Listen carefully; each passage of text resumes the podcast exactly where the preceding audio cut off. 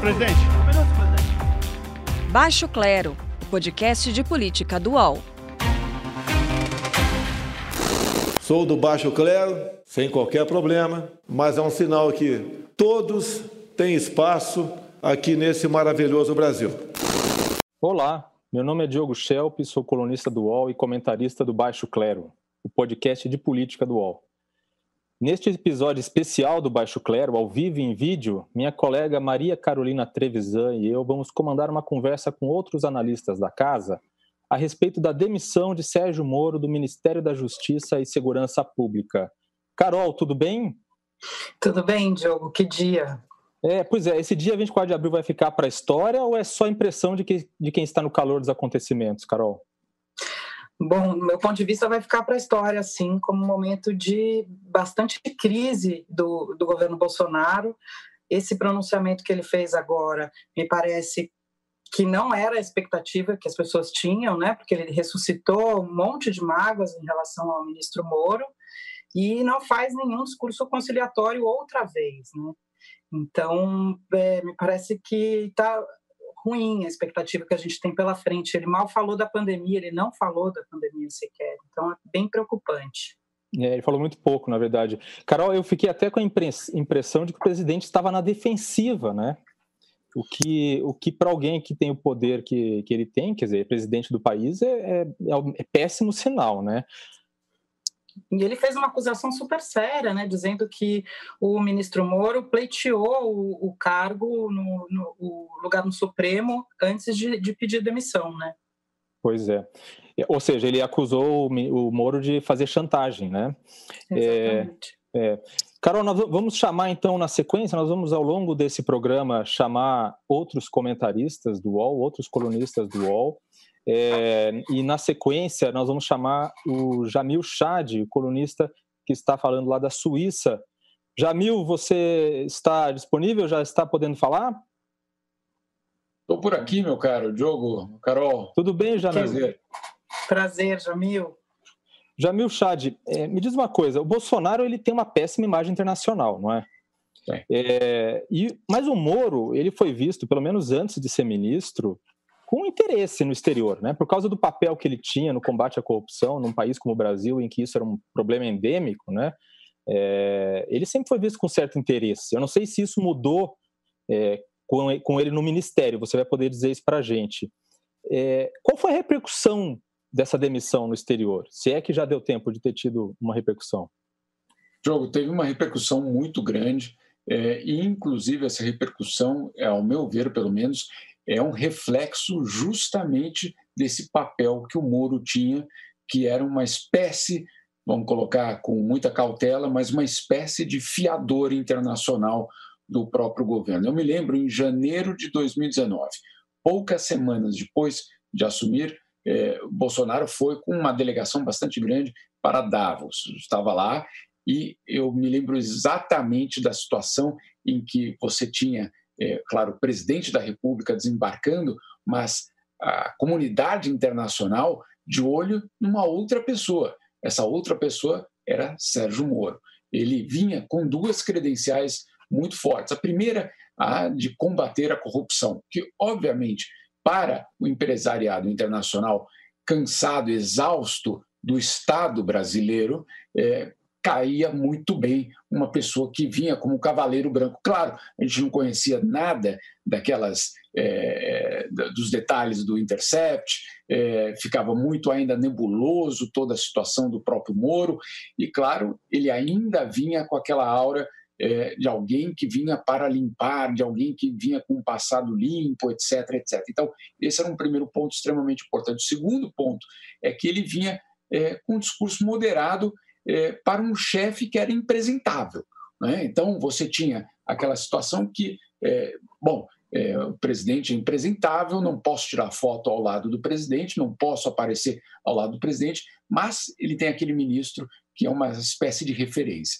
Então, o, o Moro, junto com Paulo Guedes, eram os dois fiadores internacionais, é, pelo menos naquele início de governo é, brasileiro. Foi perdendo, é verdade, foi perdendo. A Aura não tinha mais, neste momento da, da, da, saída, não tinha mais a mesma situação daquela de início de 2019, mas ainda assim era uma referência.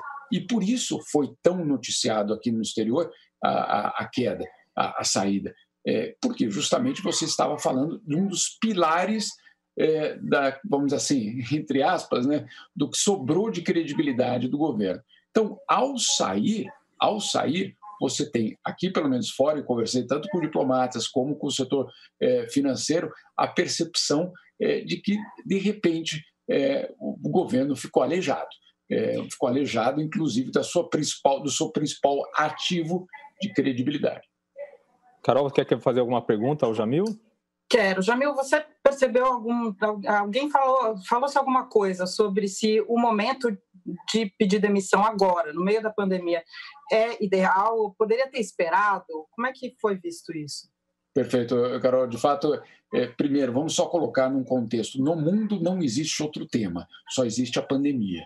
Então, você furar é, o bloqueio, não bloqueio, mas furar a, a avalanche de notícias sobre a pandemia com uma demissão de um ministro no Brasil, é porque, obviamente, essa, essa demissão, essa queda, perdão, tem uma, um impacto muito grande. Agora, uhum. para o mundo, é, a questão é justamente essa. Primeiro, semana passada já tinha tido uma troca de ministros justamente na pasta da saúde, que deixou muita gente, inclusive aqui na OMS, pensando, calma aí, é, tam, estamos no meio de uma pandemia, quando justamente é o momento de unir forças, é, de ceder, é, de fechar acordos políticos com pessoas com, quais, com, com as quais você jamais teria um acordo político, de repente você tem é, uma troca no Ministério da Saúde. Uma semana depois, você tem o principal ativo de credibilidade do governo no exterior, mais uma vez caindo. E aí a grande preocupação é de que, obviamente, o combate a pandemia é, não ficou no segundo plano, ficou em terceiro ou quarto plano,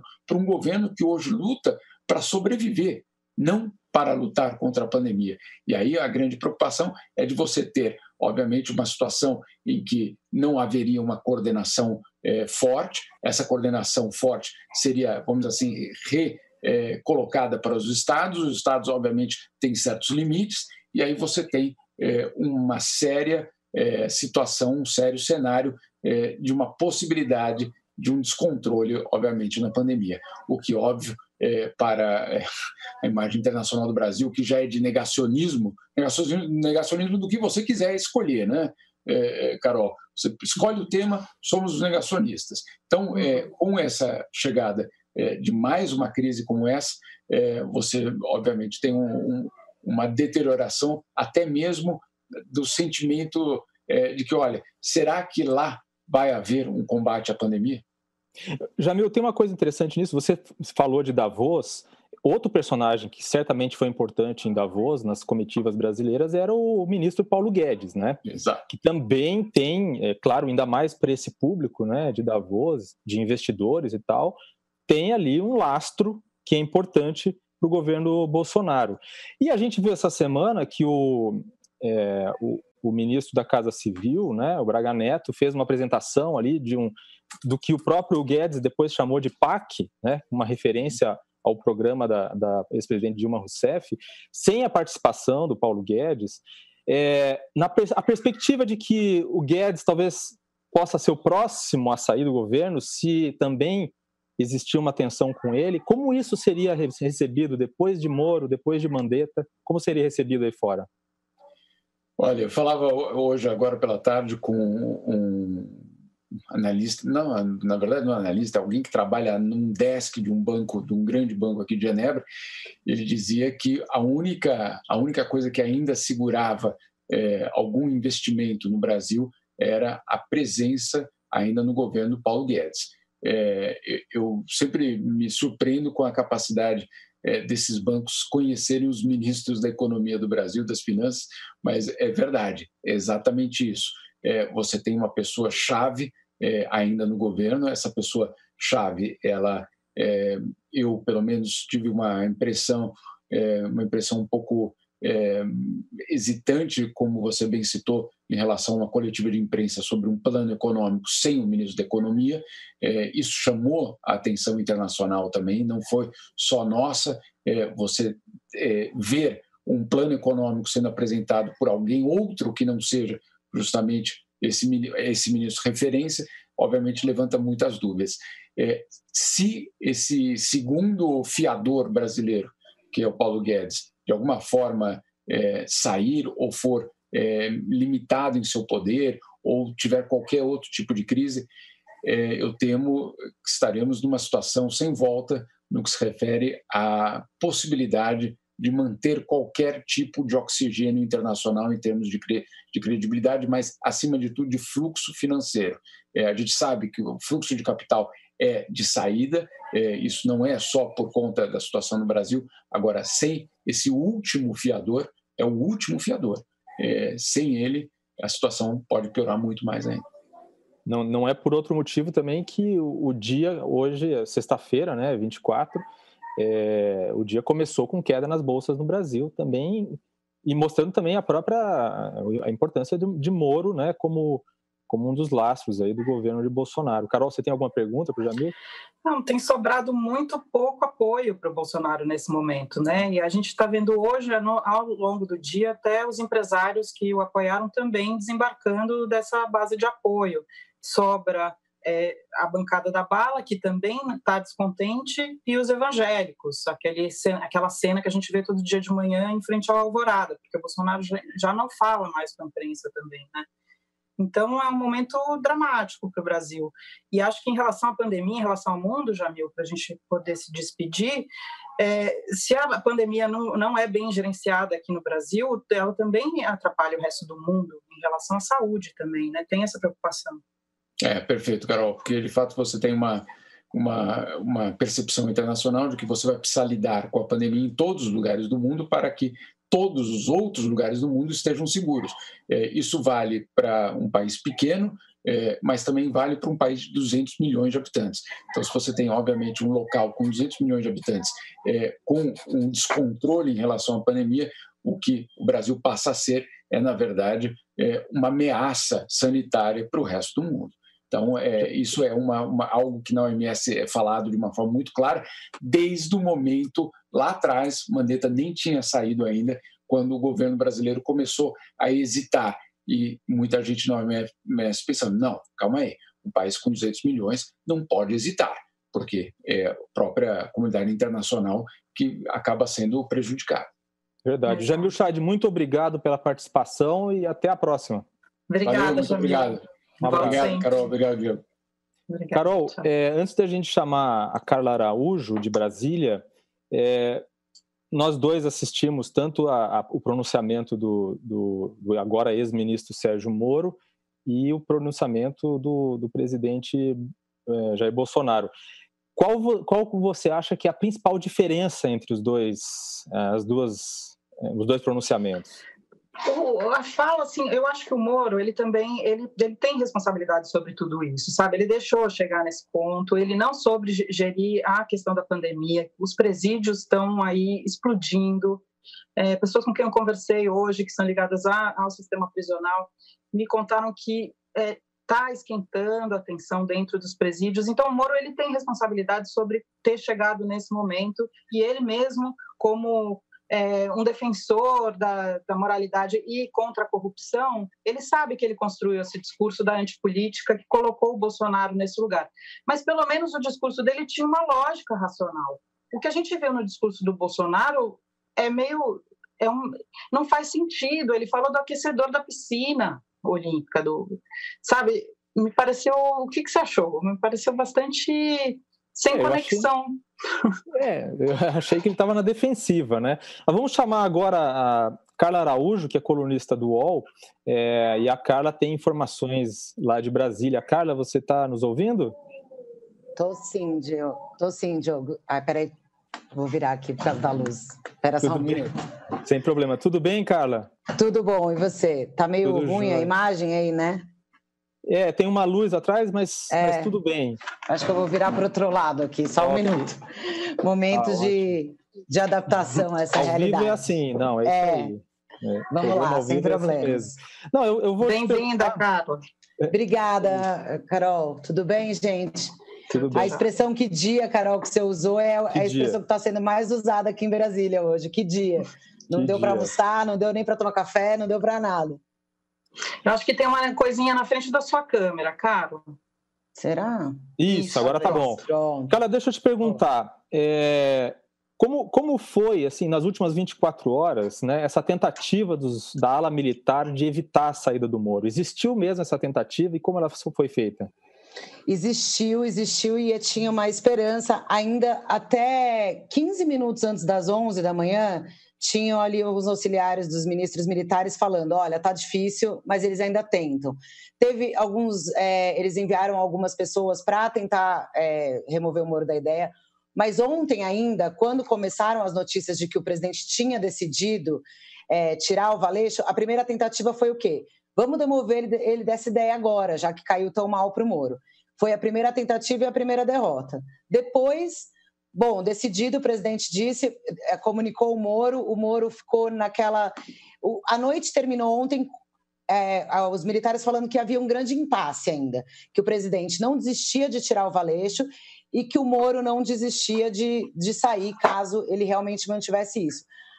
A, a exoneração sair na madrugada, bem à noite, ontem uma fonte falou: olha, vai sair na madrugada a exoneração foi uma coisa que também pegou muito mal, assim, aqui, porque era aquela coisa, o, o Moro saiu do, da reunião e aí, assim, fica mais ou menos acertado, e aí na madrugada você coloca aquela exoneração a pedido, com a assinatura do Moro, que depois ele mesmo disse que não assinou, e aí até juridicamente estão vendo se isso tem algum tipo de crime ou não, enfim. E aí, ali, até os 15 minutos finais, a gente estava tendo essa reação, de, principalmente desse núcleo militar, que são os ministros palacianos, né? Tentando, pelo menos, amenizar o tom da, da crítica do Moro, enfim. Carla, a gente perdeu o áudio da Carla. A gente perdeu o áudio da Carla. Enquanto, enquanto a gente não consegue recuperar o áudio da Carla, eu vou perguntar para a Carol. Voltou, Voltou, Voltou Carla? Não, tá sem áudio a Carla. Carol, deixa, deixa eu lhe perguntar uma coisa. É, em termos de. Eh, Bolsonaro tentou apresentar uma outra versão da demissão do Moro, né? uma versão diferente da que o Moro apresentou.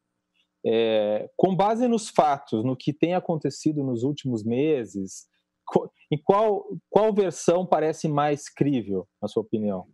Eu não acredito nenhuma. O Bolsonaro até agora tem se mostrado como a única referência dele mesmo. É, é ele não ficou doente, ele é, foi um esportista, ele não pega doença, ele é, o problema dele são os filhos, né? O que ficou muito claro foi isso. O limite dele é os filhos. A partir do momento em que você é, é, tem problemas com os filhos dele, até os militares é, ficam na linha é, de, de, tiro do, do, Bolsonaro, né?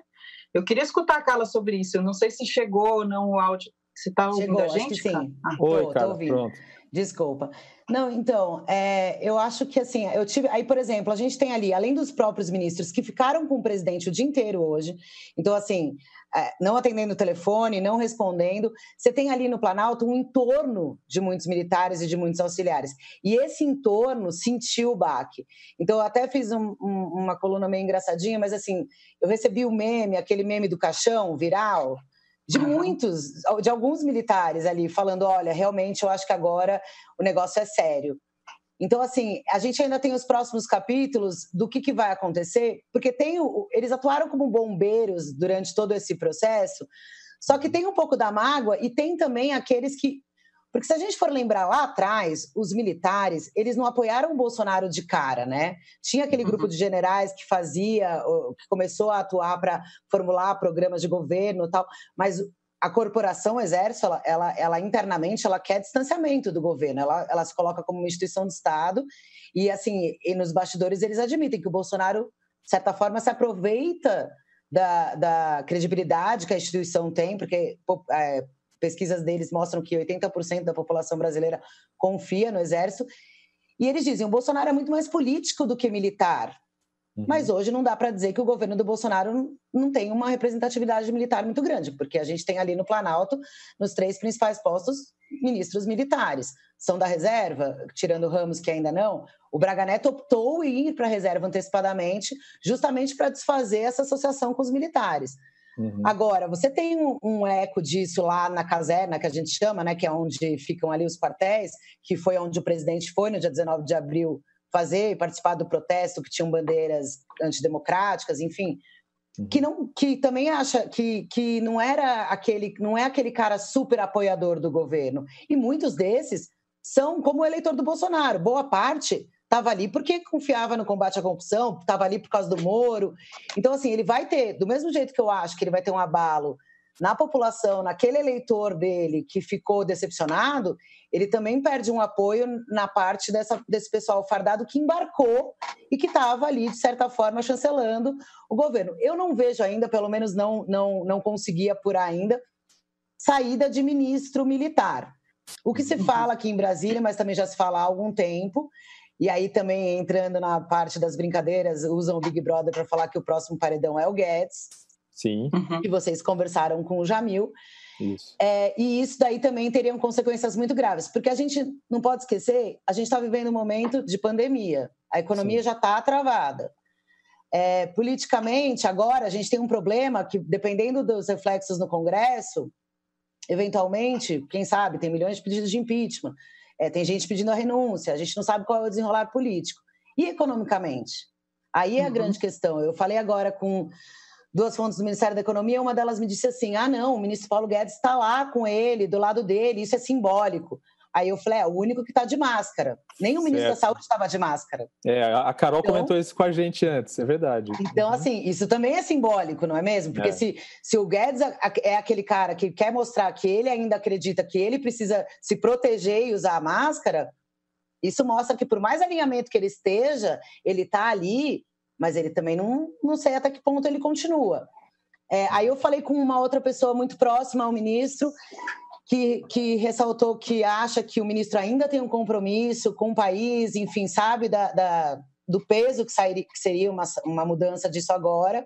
Uhum. Mas também falou que, que nesse momento é a pergunta de um milhão de dólares. Não dá para ninguém pôr a mão no fogo mais nesse momento. Enfim, é, é um cenário complicado, digamos. Mas, mas né? Carla, deixa eu te perguntar uma coisa. É, essa, essa apresentação feita pelo, pelo ministro Braga Neto sobre, sobre esse plano de investimentos em infraestrutura, é, a que se deve a não participação do Guedes? Era realmente uma, uma discordância dele em relação ao programa ou havia algum outro motivo? Não. Ou era só. Ah. Então, na verdade, foi assim, Diogo. Foi um programa formulado ali pelo comitê, pelo comitê Gestor da Crise, que é coordenado pela Casa Civil, que é o Braga Neto, e partiu de uma ideia ali dos militares, tanto é que aí teve gente na economia naquele dia que eu fiquei sabendo que eles brincaram assim, quando começou a apelidarem de plano Marshall, os economistas falaram, gente, pelo amor de Deus, isso não faz o menor sentido. Teve um monte de piada lá no Ministério da Economia. Uhum. Aí, quando veio o PowerPoint deles, eles falaram, gente, como é que você faz um PowerPoint de uma apresentação de economia sem um número? E aí teve uma fonte que brincou assim, ó, esse PowerPoint é, é aquele modelo que você pegou e usou legal e colocou ali. Porque é um protocolo uhum. de intenções. Na verdade, o ministro Braga Neto, ele, ele, ele tentou colocar ordem na casa desde que ele chegou, ele tem uma função muito importante, porque a Casa Civil, ele, ela é a coordenação de todos os ministérios. E no governo Bolsonaro, com o Onyx, ela não, praticamente minguou, ela não existia. Então, uhum. quando o Braga Neto chegou, ele começou a colocar ordem ali na casa.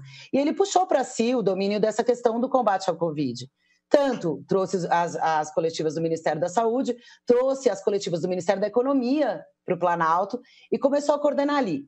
Esse programa, que aí eles desistiram de colocar Marshall e outras coisas e, e escolheram para o Brasil, esse programa foi formulado pelos militares ali numa, num gabinete de crise.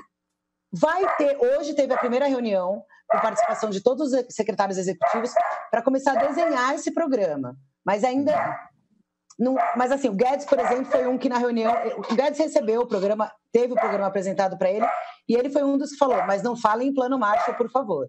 Entendi. Mas porque o plano econômico vai completamente contra a linha do, do ministro Guedes desde o início, né, Carol? Sim, então, aí é aquela coisa, a agenda liberal do Guedes com estatização, da onde. Mas a grande, a grande questão, Carol, é que eles não sabem nem de onde vai tirar dinheiro, né? Então, assim, uhum. ah, a gente uhum. vai colocar dinheiro público. Que dinheiro? Sim, e mesmo, e mesmo investimento privado, né, Carla? É, é muito difícil imaginar aquele que tipo de investimento que eles estão esperando país. depois da pandemia, numa situação de crise. O, o, mundo vai estar em recessão, né? Exato, exatamente. Bom, muito bem, Carla. Carla Araújo, muito obrigado pela, pela participação e até a próxima aí. Obrigada. Imagina, obrigada a vocês. Desculpem o latido dos cachorros aqui. Que, que é isso, esse é ao vivo. Até mais. Valeu, tchau, tchau. Tchau. Até mais. Carol, é, não sei se você, você prestou atenção ali na questão do no, no, no pronunciamento do presidente, é, que ele citou os filhos, né? E em alguns momentos dava a impressão de que ele estava reforçando ou confirmando coisas que, que o, o, o Moro tinha insinuado ali na, no pronunciamento dele, né?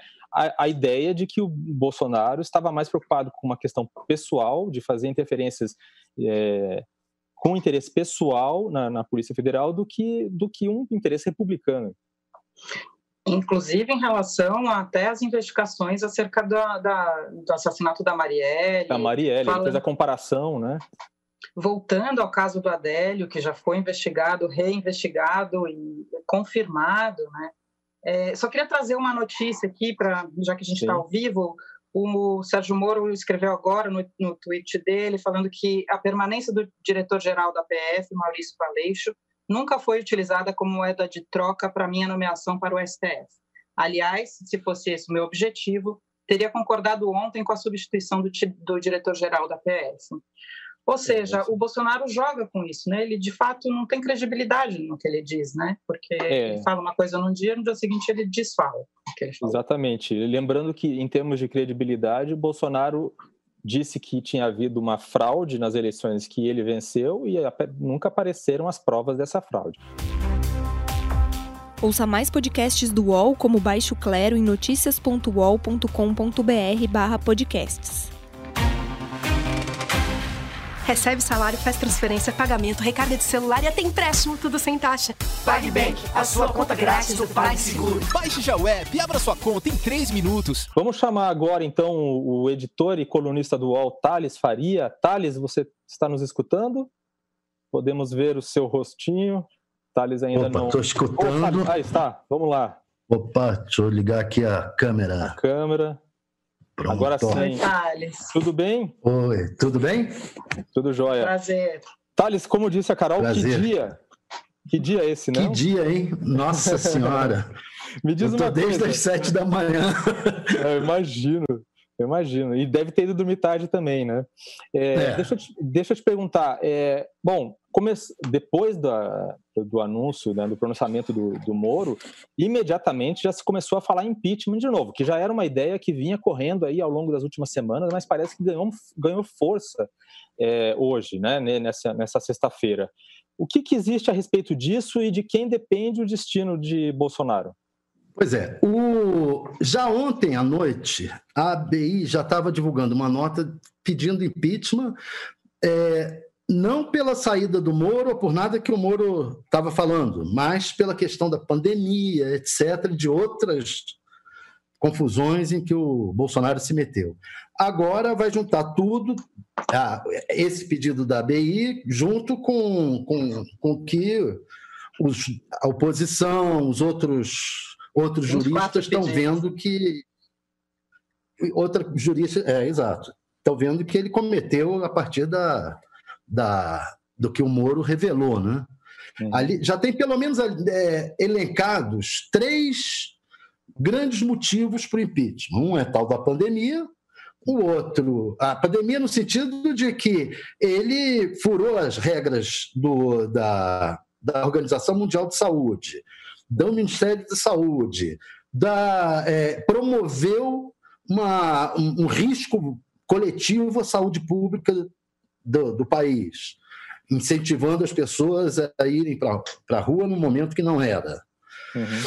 E, além disso, as coisas que o Moro coloca, as duas outras coisas que estão evidentes aí que o Moro colocou. Uma, a de que ele é, queria mais é, queria ma- interferir nas investigações da Polícia Federal, ter acesso aos, aos relatórios para algum tipo de interferência. Né?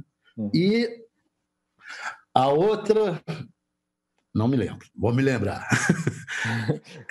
Carol, E- é, o- sim, pode falar. Mas, en- enfim, isso daí seriam os motivos do, do, do impeachment lá, dos Certo. possíveis motivos de impeachment que os advogados vão ver vão. vão... Agora, vai quem vai decidir na Câmara Uhum.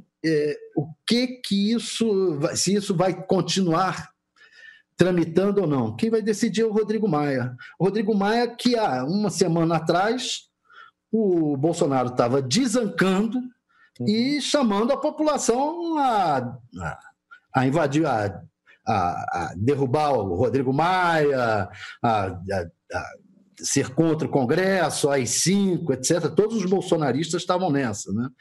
Então, agora é o Rodrigo Maia que vai decidir. É uma situação semelhante, se você for.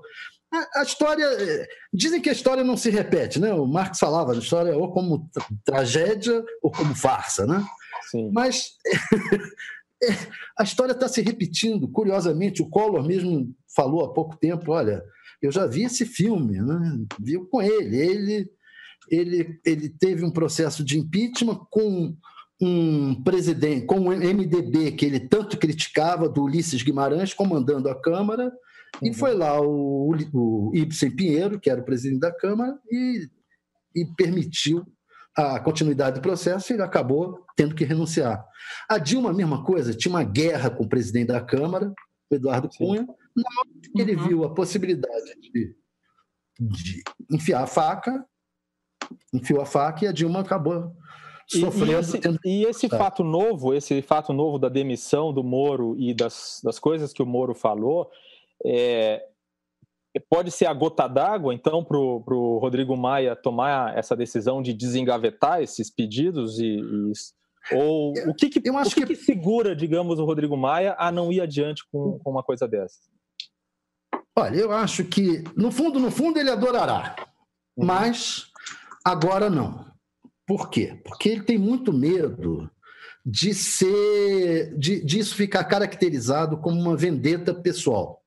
Certo. O caso, o caso do Eduardo Cunha foi uma vendetta pessoal, ficou claro isso, né? Que dele com a Dilma, o PT é, resolveu se opor a ele no Congresso, soltou lá uma, uma decisão contra ele e imediatamente ele aceitou a abertura do processo de impeachment.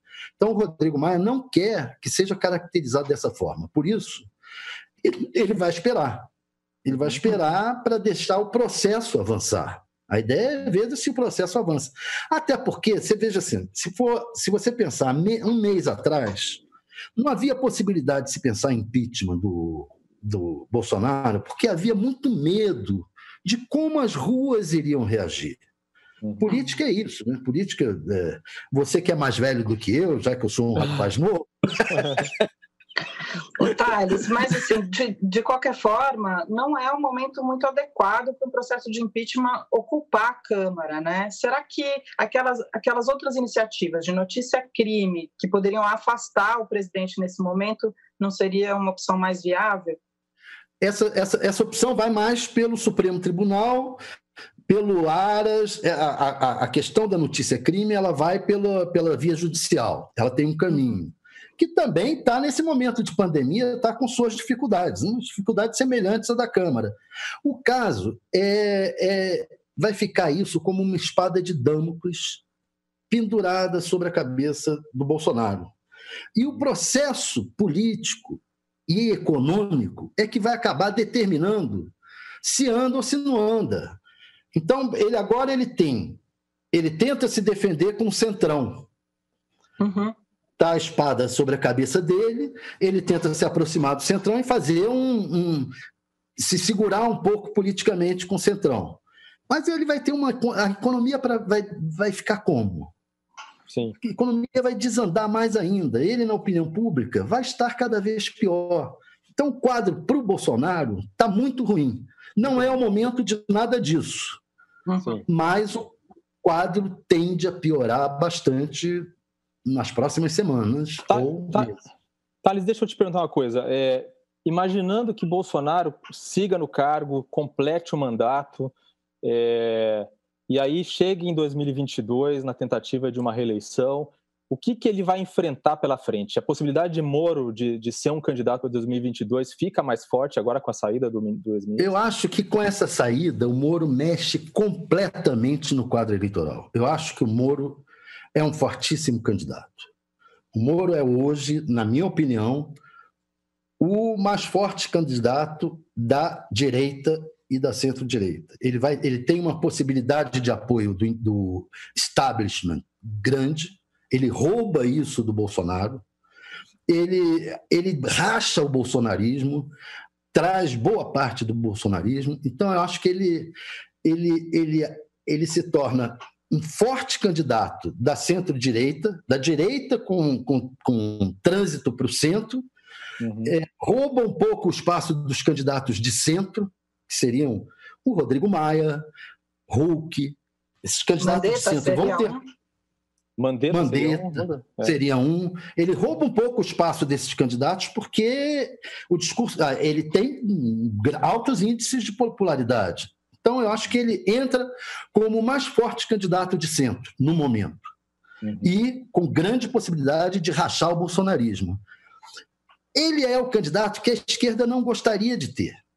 Uhum. A esquerda gostaria de ter o Bolsonaro o Bolsonaro vai se enfraquecer, se enfraquecer, se enfraquecer. Eu acho que ele chega a 2022, se, é como é, no rumo que a economia está, ele chega a 2022 fraco, com aquele grupinho dele, com os bolsonaristas de raiz, que, uhum. que eu uhum. chamo, né? não com, com, com, a, com a direita toda. Sim. O Moro não, o Moro pode levar a direita e, centro, e, e o centro. Né? Perfeito. Thales, muito obrigado pela participação e bom trabalho até mais.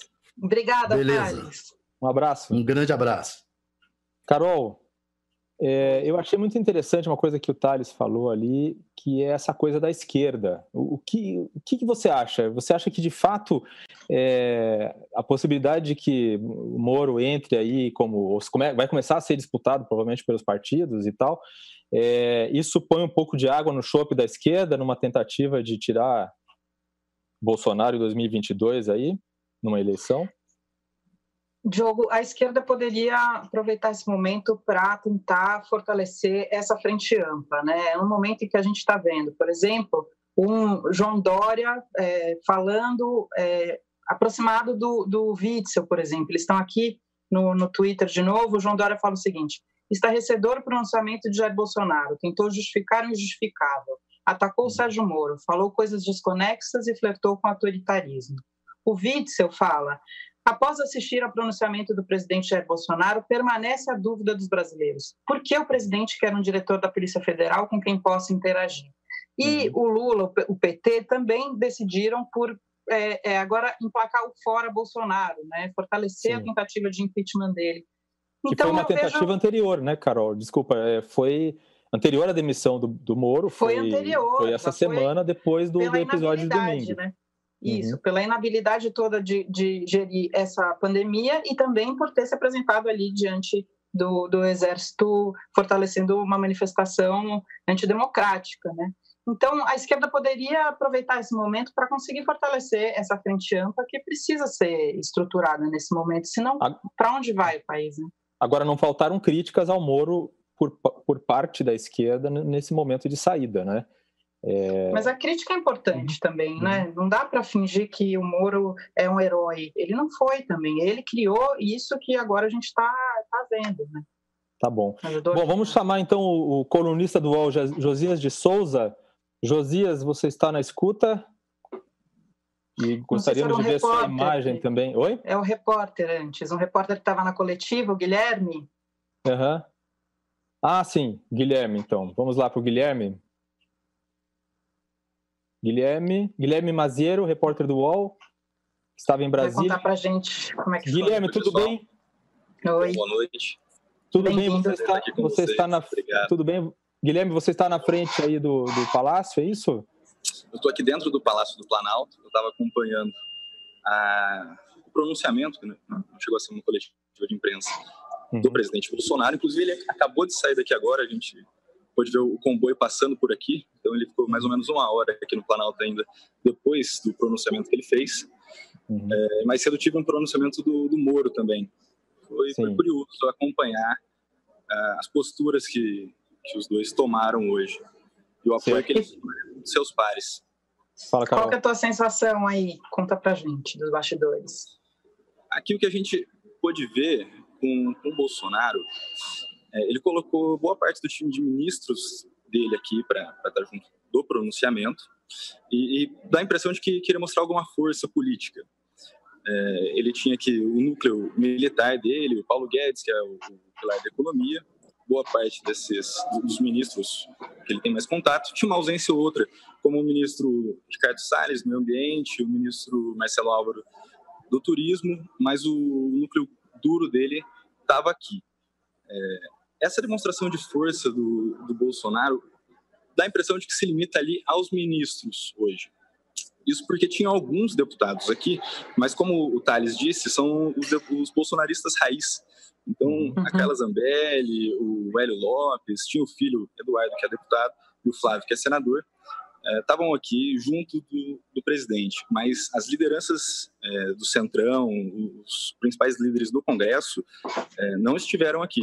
São pessoas com quem o Bolsonaro tem negociado é, uma, uma, base, um apoio maior no Congresso, mas aqui ele estava com os ministros. E um paralelo curioso de se fazer das, dos dois pronunciamentos é que o, o Moro, assim, na hora que acabou o, o pronunciamento dele, ele foi aplaudido. É difícil mensurar aplauso, né? mas ele teve uhum. um, um aplauso mais longo do que teve uhum. o Bolsonaro aqui. Até nas redes sociais a gente já vê algum, alguma brincadeira que fazem com o Guedes, que bateu duas palmas e pôs a mão nos bolsos. Foi, foi bem discreto. o pessoal com o Moro hoje estava um pouco mais entusiasmado com as palmas. Algum motivo especial para o Paulo Guedes ter usado máscara e os outros ministros não? Eu acho que a gente pode ter um, uma figura de linguagem no que a Carla falou. É, uhum. Essa questão do, do, Paulo Guedes se proteger, enfim, ele poderia estar na reta do, do Bolsonaro pelos acontecimentos das últimas semanas. A gente viu o Mandetta, que era o ministro da Saúde, começou a ficar um ministro popular que saiu do, do governo. Aí agora o, o, ministro Moro e o Guedes poderia ser um que estava tava na, na reta ali. Essa questão das máscaras aqui, tem, tem coletiva que os ministros aparecem todos de máscara, tem coletiva que eles não aparecem de máscara. É, uhum. a gente viu aquela sequência de fotos com o Bolsonaro se enroscando com a máscara ali durante o uhum. pronunciamento, uhum. Logo no começo da crise do coronavírus. Enfim, é, a máscara. De qualquer forma, eles estavam todos aglomerados. Atenção. Né? Todos é. aglomerados. E muito, muito calados, saíram sem falar com a imprensa, uhum. assim como o presidente, que não, não respondeu perguntas.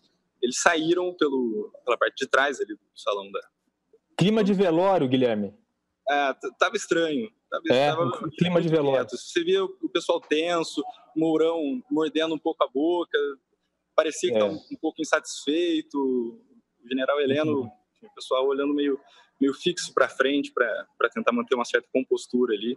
Perfeito. É, e fazer Muito aquela bom. foto junto com o Bolsonaro. Outra coisa, só aproveitando ah, essa tá. questão do apoio, chamou atenção aqui logo que acabou.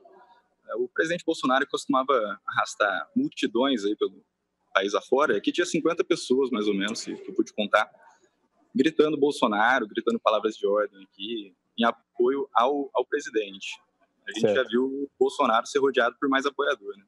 Perfeito. Guilherme, muito obrigado aí pela participação. Bom trabalho e um abraço. Valeu, um abraço, gente, um abraço. Guilherme. Um abraço, até mais. Bom, é, vamos, vamos chamar na sequência, então, o Josias de Souza, o colunista do UOL. Josias, você está já está conectado para falar com a gente? Josias.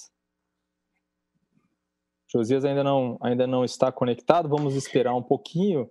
Carol, Diogo, sim, enquanto fala. isso aqui que eu estou acompanhando o Twitter, o Moro fez mais um tweet aqui desmentindo o presidente Bolsonaro, falando: de fato, o diretor da PF, Maurício Valeixo, estava cansado de ser assediado desde agosto do ano passado pelo presidente para ser substituído. Uhum. Mas ontem não houve qualquer pedido de demissão, nem o decreto de exoneração passou por mim ou me foi informado. Então ele confirma que a assinatura ele não fez.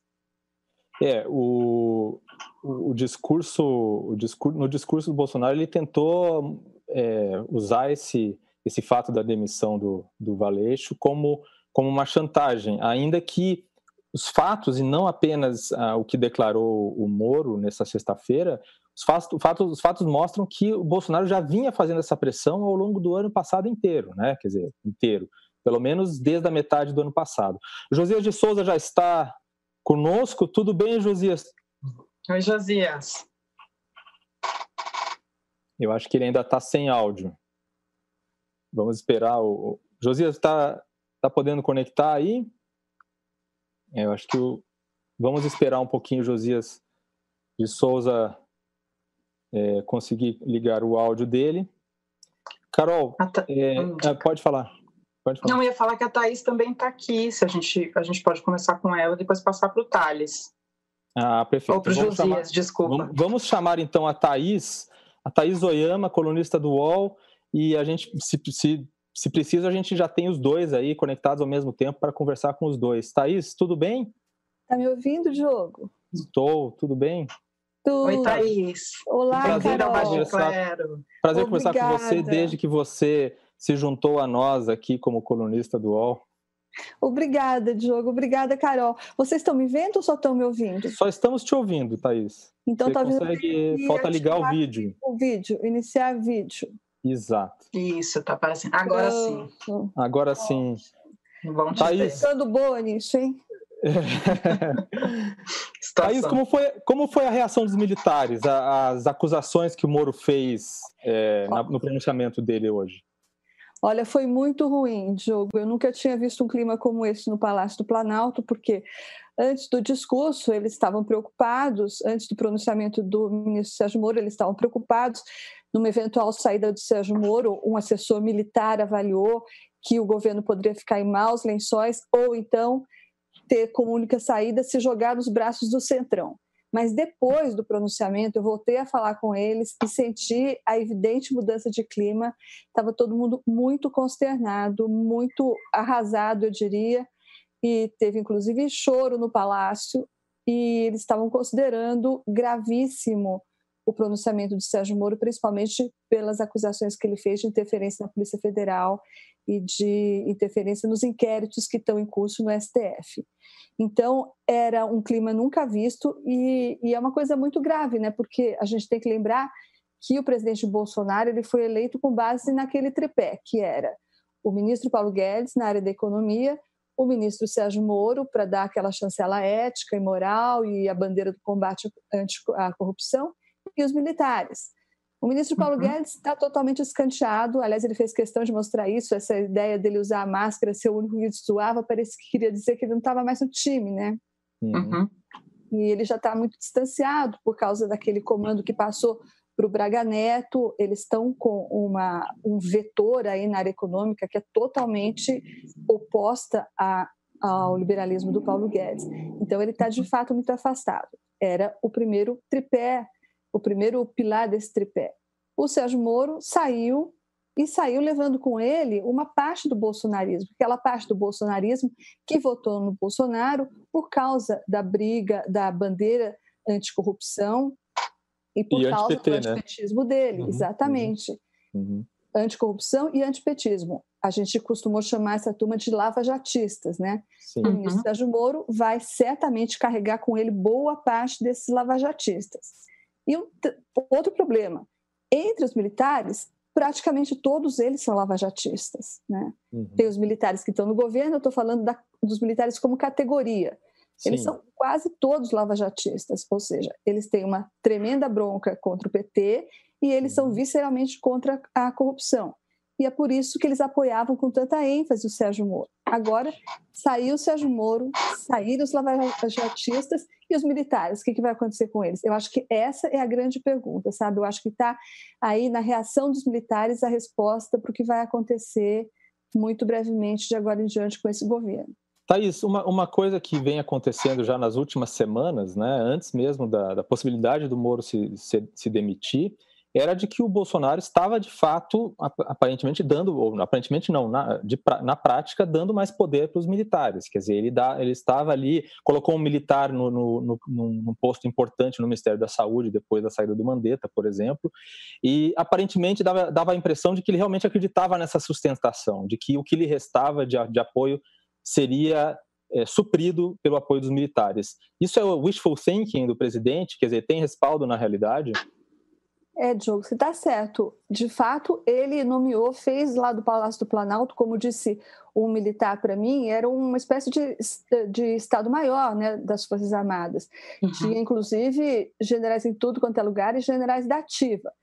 Essa que eu acho que é a questão agora, porque eles estavam lá chancelando, de alguma forma, o que fazia o presidente e como esteio dele, né? Dentro desse tripé, eles eram o último esteio do presidente ou são, a gente não sabe ainda. Então, eles uhum. estavam tanto lá na coordenação palaciana, como assumindo diversos comandos de programas do governo muito importantes.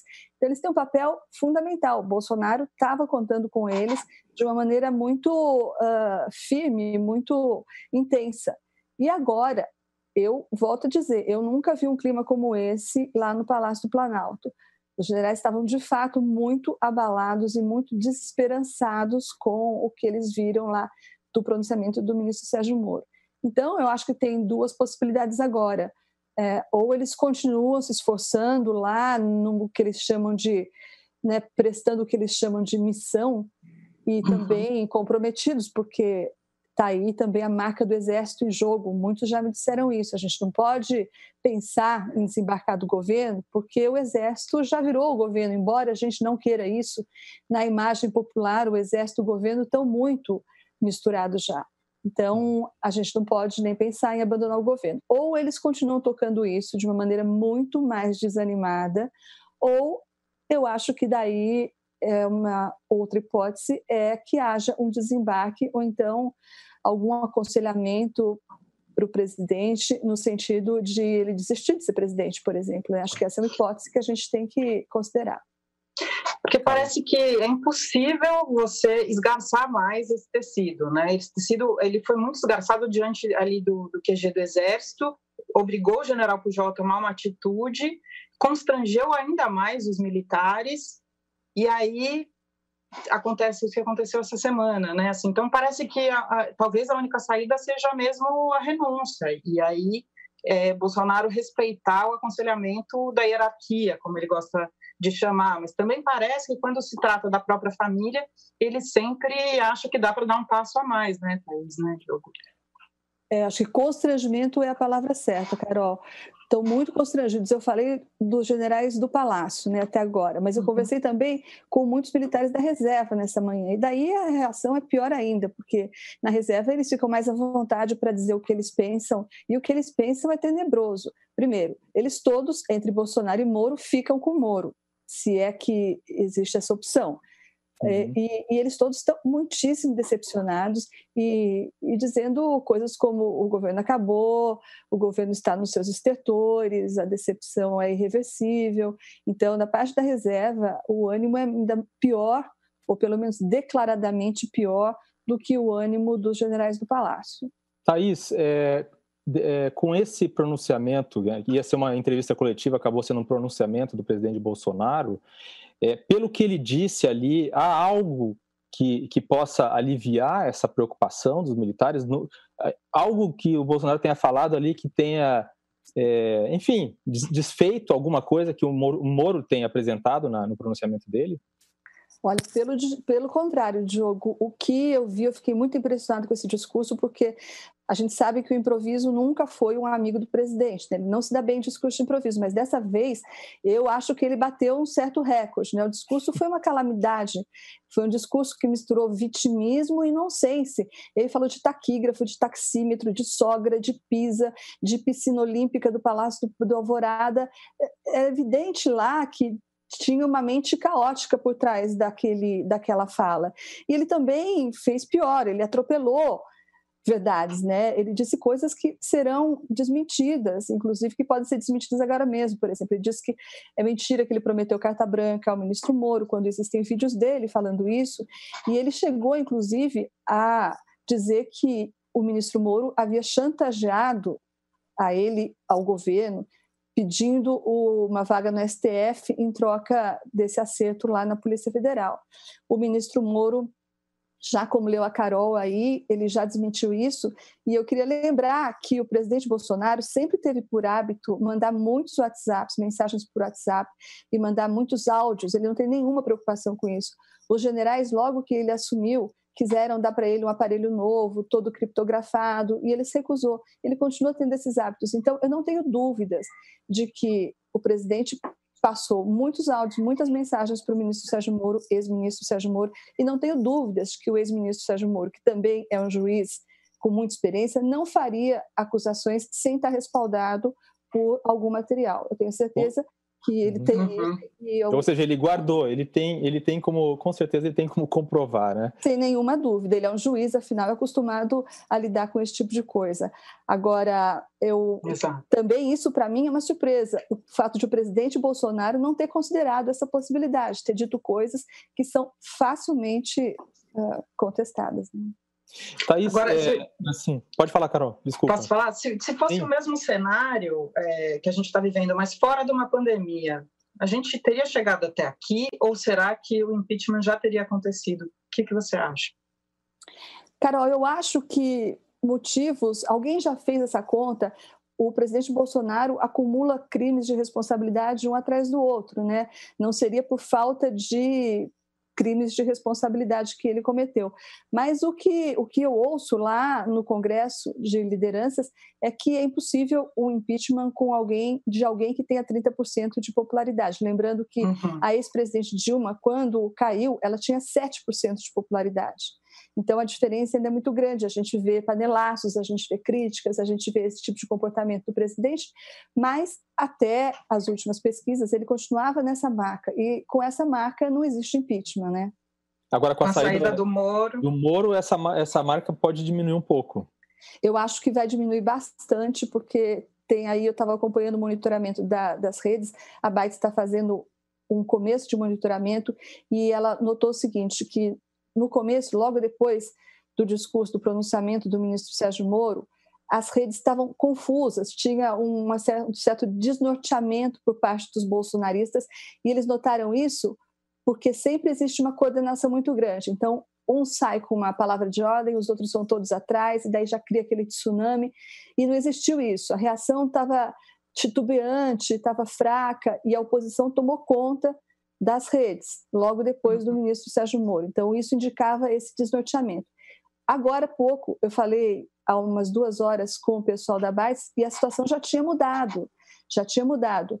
Os lavajatistas estavam dominando a situação e defendendo o Moro contra o presidente Bolsonaro. Então, se essa situação se consolidar, pelo menos nas redes sociais, que é um território muito caro para ele, para o presidente Bolsonaro, é certo que lá ele vai perder muito apoio.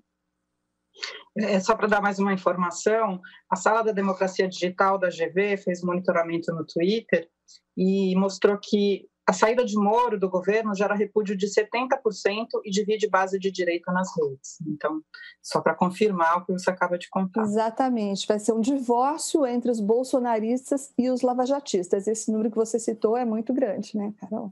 Thaís, enquanto, enquanto a gente espera a entrada do Josias de Souza, eu queria lhe perguntar mais uma coisa.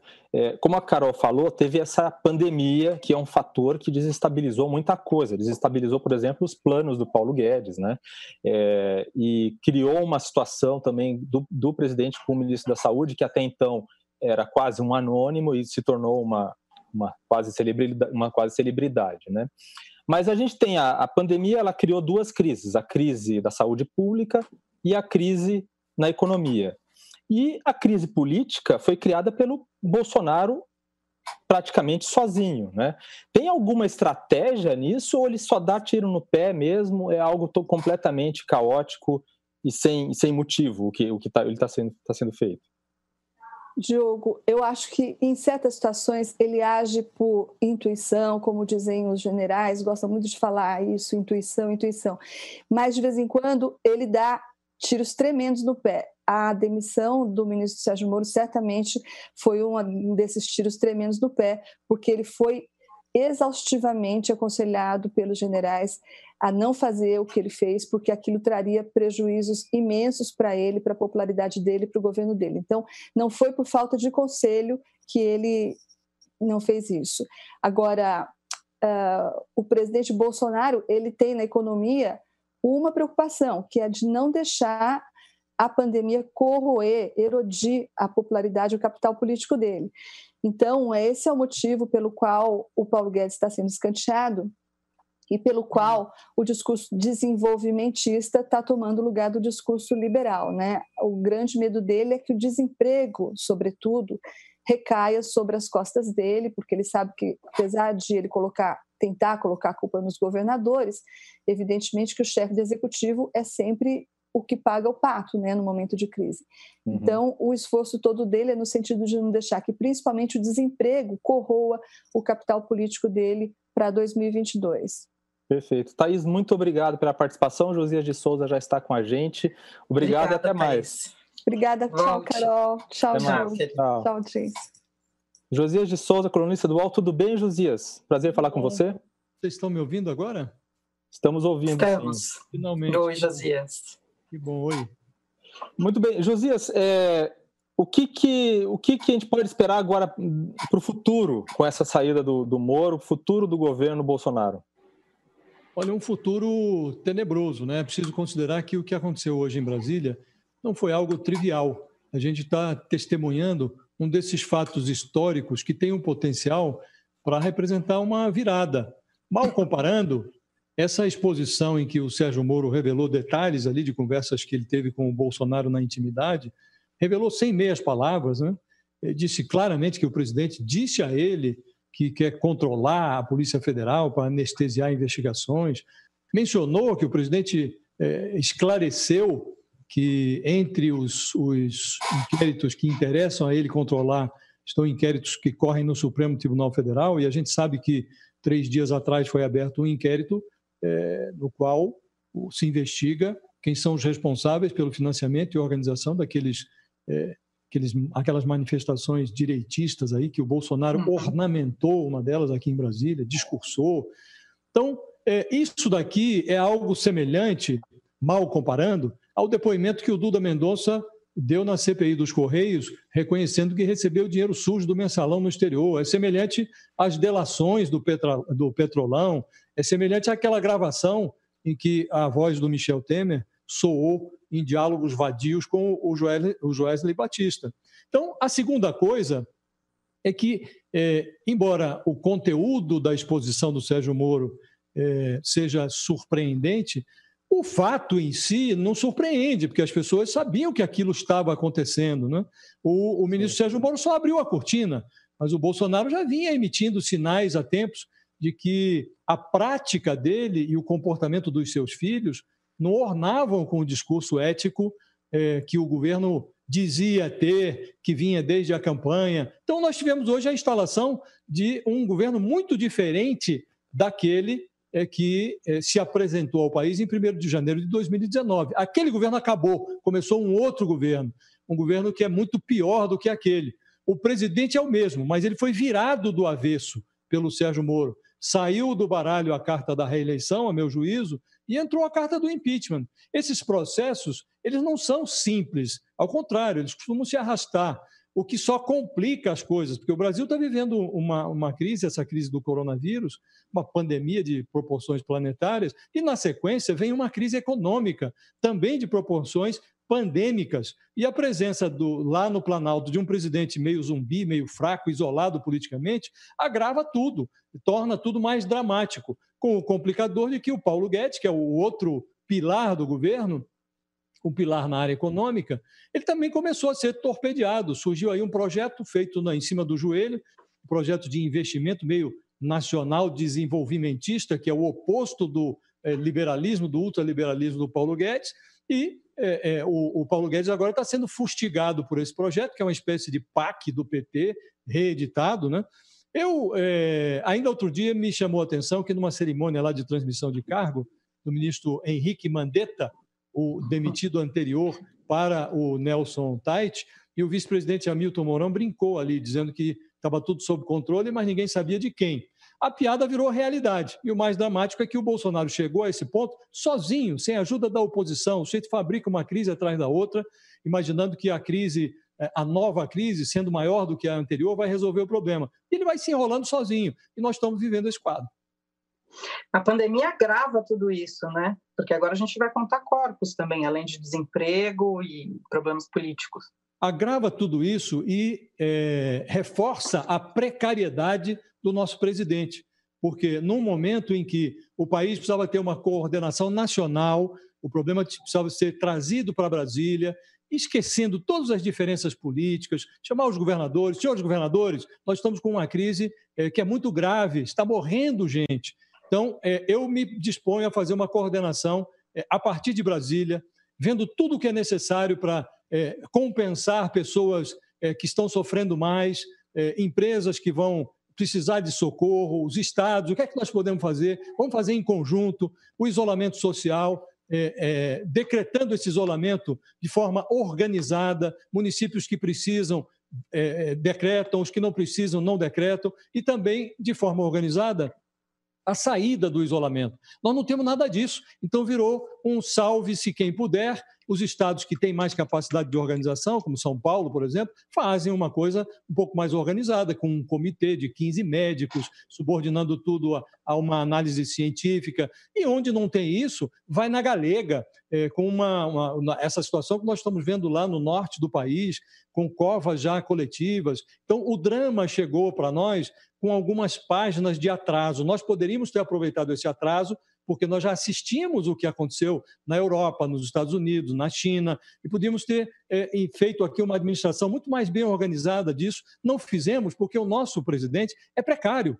Então, nós estamos fazendo tudo de forma meio é, dispersa. E o Bolsonaro imagina que é, poderá terceirizar lá adiante o desemprego que virá a crise econômica virá, isso é certo como o nascer do sol, o desemprego virá. Então ele imagina que tirando o corpo fora, ah, não, isso é um problema dos governadores, que ele se eximirá desse problema. Isso é um ledo engano, porque num presidencialismo, a cara do presidente é a cara da crise. Então, quando vier a crise econômica, as pessoas vão em cima do Bolsonaro. É dele que vão cobrar a criação de empregos, a, a, a, a resolução dos problemas econômicos. Então, é um engano imaginar que ele vai conseguir terceirizar essa culpa. Então, vai se agravar, porque além de eh, não conseguir terceirizar a culpa pela crise econômica, ele não vai fazer campanha, se conseguir fazer campanha nas redes sociais, como ele gosta, ou num palanque, ele vai fazer campanha de um lado de uma, de uma pilha de corpos. Josias, é, a, acabou de sair é, a edição extra do, do, Diário da União com, com a exoneração de Sérgio Moro. É, no pronunciamento do Moro, é, de é, pronunciamento de demissão dele, é, ele provavelmente falou muita coisa que ele estava querendo falar há muito tempo, né, que estava entalado ali na, na garganta dele que, e que ele não falava, e a, até por causa disso a, tinha uma postura ali muito parecia às vezes de submissão, mas uma submissão até maior do que, do que a esperado em um ministro. É, e, além disso, é, enfim, ele, ele de fato, é, aparentemente já, já tinha isso entalado. Ele falou como um, como um possível já candidato, ele, você acha que ele colocou elementos no, no pronunciamento dele que, que servirão para ele no futuro, servirão para realçar, digamos, a relevância dele para nas contas, agora ele deixa de ter o palanque do ministério. É, ele claramente se posicionou como candidato. Né? A última frase dele foi: é, Eu agora vou procurar um emprego daqui a pouco, é, esteja onde estiver, estarei à disposição do país para ajudar uhum. o país. Isso é frase de candidato, né? E é. o Bolsonaro também o colocou como candidato. Se você reparar, uhum. É, ali na, na, na, fala, na fase final da fala do Bolsonaro, ele insinua que o Moro está fazendo um movimento para com algum tipo de ambição é, política. O Moro ele permitiu é, que ele praticamente ele foi é, o Bolsonaro fritou na sua própria gordura, que o Moro esqueceu de estabelecer uma linha, um limite a partir do qual ele não aceitaria os avanços do Bolsonaro. O Bolsonaro avançou muito sobre a biografia que o Moro julga ter. Então ele permitiu que o, que o Bolsonaro tripudiasse muitas vezes, é, desde que ficou claro que o Bolsonaro tinha um histórico, a família Bolsonaro tinha um histórico penal complicado, com a rachadinha do filho, o depósito do, do Queiroz na conta da primeira-dama, depois, agora mais recentemente, a, a, a Polícia Federal roçando no Carlos Bolsonaro e no Eduardo Bolsonaro em relação a essa indústria de fake news, de, de, de é, ódio distribuído em conta-gotas na internet. Isso tudo mostrou a fragilidade do, do, da família Bolsonaro. E o Moro, que trazia uma biografia que ele imagina imaculada, encostou essa biografia nesse ambiente de. Nesse ambiente, nessa família, nesse clã. É, é. É, e ele não estabeleceu nenhuma linha, é, ele foi aceitando, engolindo sapos, e agora ele resolveu sair. E saiu é, com uma. Ele não pediu demissão. Na prática, ele se, a, a, se investiu novamente da condição de juiz e emitiu uma uhum. sentença. Ele grudou uma culpa no, no Bolsonaro. Ele culpou o Bolsonaro por um crime, que é você tentar interferir em investigações da Polícia Federal. Então, o pronunciamento do Moro tem começo, meio, fim, é muito metódico, coisa de juiz. Então, ele monta o cenário e ele foi na, na, na, ali nos pontos nevrálgicos. Ele disse: Olha, estive com o presidente, o presidente me disse tal coisa. O que foi a coisa que o presidente, o presidente disse ao seu ministro da Justiça? Quero sim interferir na Polícia Federal. O Moro diz é, num dado momento, eu disse a ele, presidente, isto vai ser interpretado como uma interferência política. E, segundo o Moro, o Bolsonaro respondeu: é isso mesmo. É isso uhum. mesmo que eu desejo. O Moro diz também que o Bolsonaro mencionou especificamente os processos que correm no Supremo Tribunal Federal. Então, o pronunciamento do Moro tem começo, meio, fim, coisa de juiz. E o do Bolsonaro é um, é um pronunciamento desconexo. A gente fala que desligou a, a a, a Ilona. térmica da piscina, que não Sim. gasta com cartão de crédito, é, fala da investigação da Marielle, que é uma investigação que está sob os cuidados da Polícia Civil do Rio de Janeiro, a Polícia Federal não tem nada a ver com isso, inclusive o caso não foi federalizado, é, fala do 04, quando o que está em questão são os filhos 01, 02 e 03. Então ele faz uma, uma, uma exposição diversionista e não responde o essencial. Perfeito. O que é que disse o Moro sobre o Maurício Valeixo? Disse que eh, o, o, Maurício Valeixo já estava de saco cheio porque estava sendo pressionado pelo presidente. Então ele disse ao Moro: olha, se for necessário, se achar que é o caso, eu me disponho a, a, a facilitar as coisas para que você substitua. E o Moro disse: não, vamos ficar aí. E o, o Moro disse claramente que ontem ligaram para o Valeixo e disseram: olha, posso colocar aqui que foi a pedido? E o Valeixo, que vocês querem que eu diga o quê? Eu não estou pedindo nada, mas se querem fazer, que façam.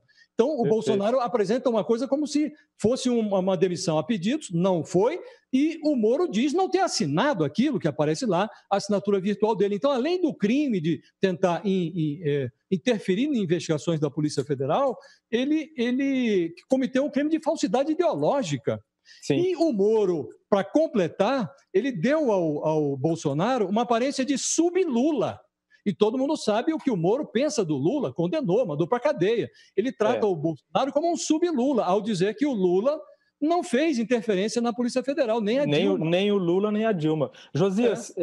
É, muito, muito apropriado essa, esse comentário, quer dizer, o Moro deu ali, fez uma peça judicial, digamos assim. sem dúvida. Uma, uma, com com toda essa estrutura que você falou, que tem uma peça, uma, uma sentença judicial. Josias, muito obrigado pela participação. Isso, foi um prazer muito grande. Nós já estamos encerrando o nosso programa. Josias. Muito obrigado, um Carol.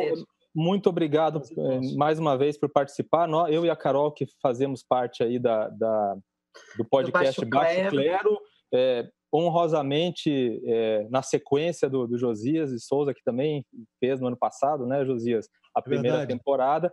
E, bom, o, o, estamos encerrando então essa edição especial do Baixo Clero. O Baixo Clero, que é o podcast de política do UOL, vai, ao ar todas as sextas-feiras no UOL, no YouTube e em todos os distribuidores de podcasts. Por favor, assine o nosso podcast. Muito obrigado a você que ficou com a gente e até mais. Obrigada, gente. Participem do podcast. Baixo Clero tem a apresentação de Carla Bigato, Diogo Schelp, Maria Carolina Trevisan. Produção: Rubens Lisboa. Edição de áudio: Amer Menegassi. Coordenação: Juliana Carpanês, Marco Sérgio Silva e Diogo Pinheiro. Está encerrada a sessão!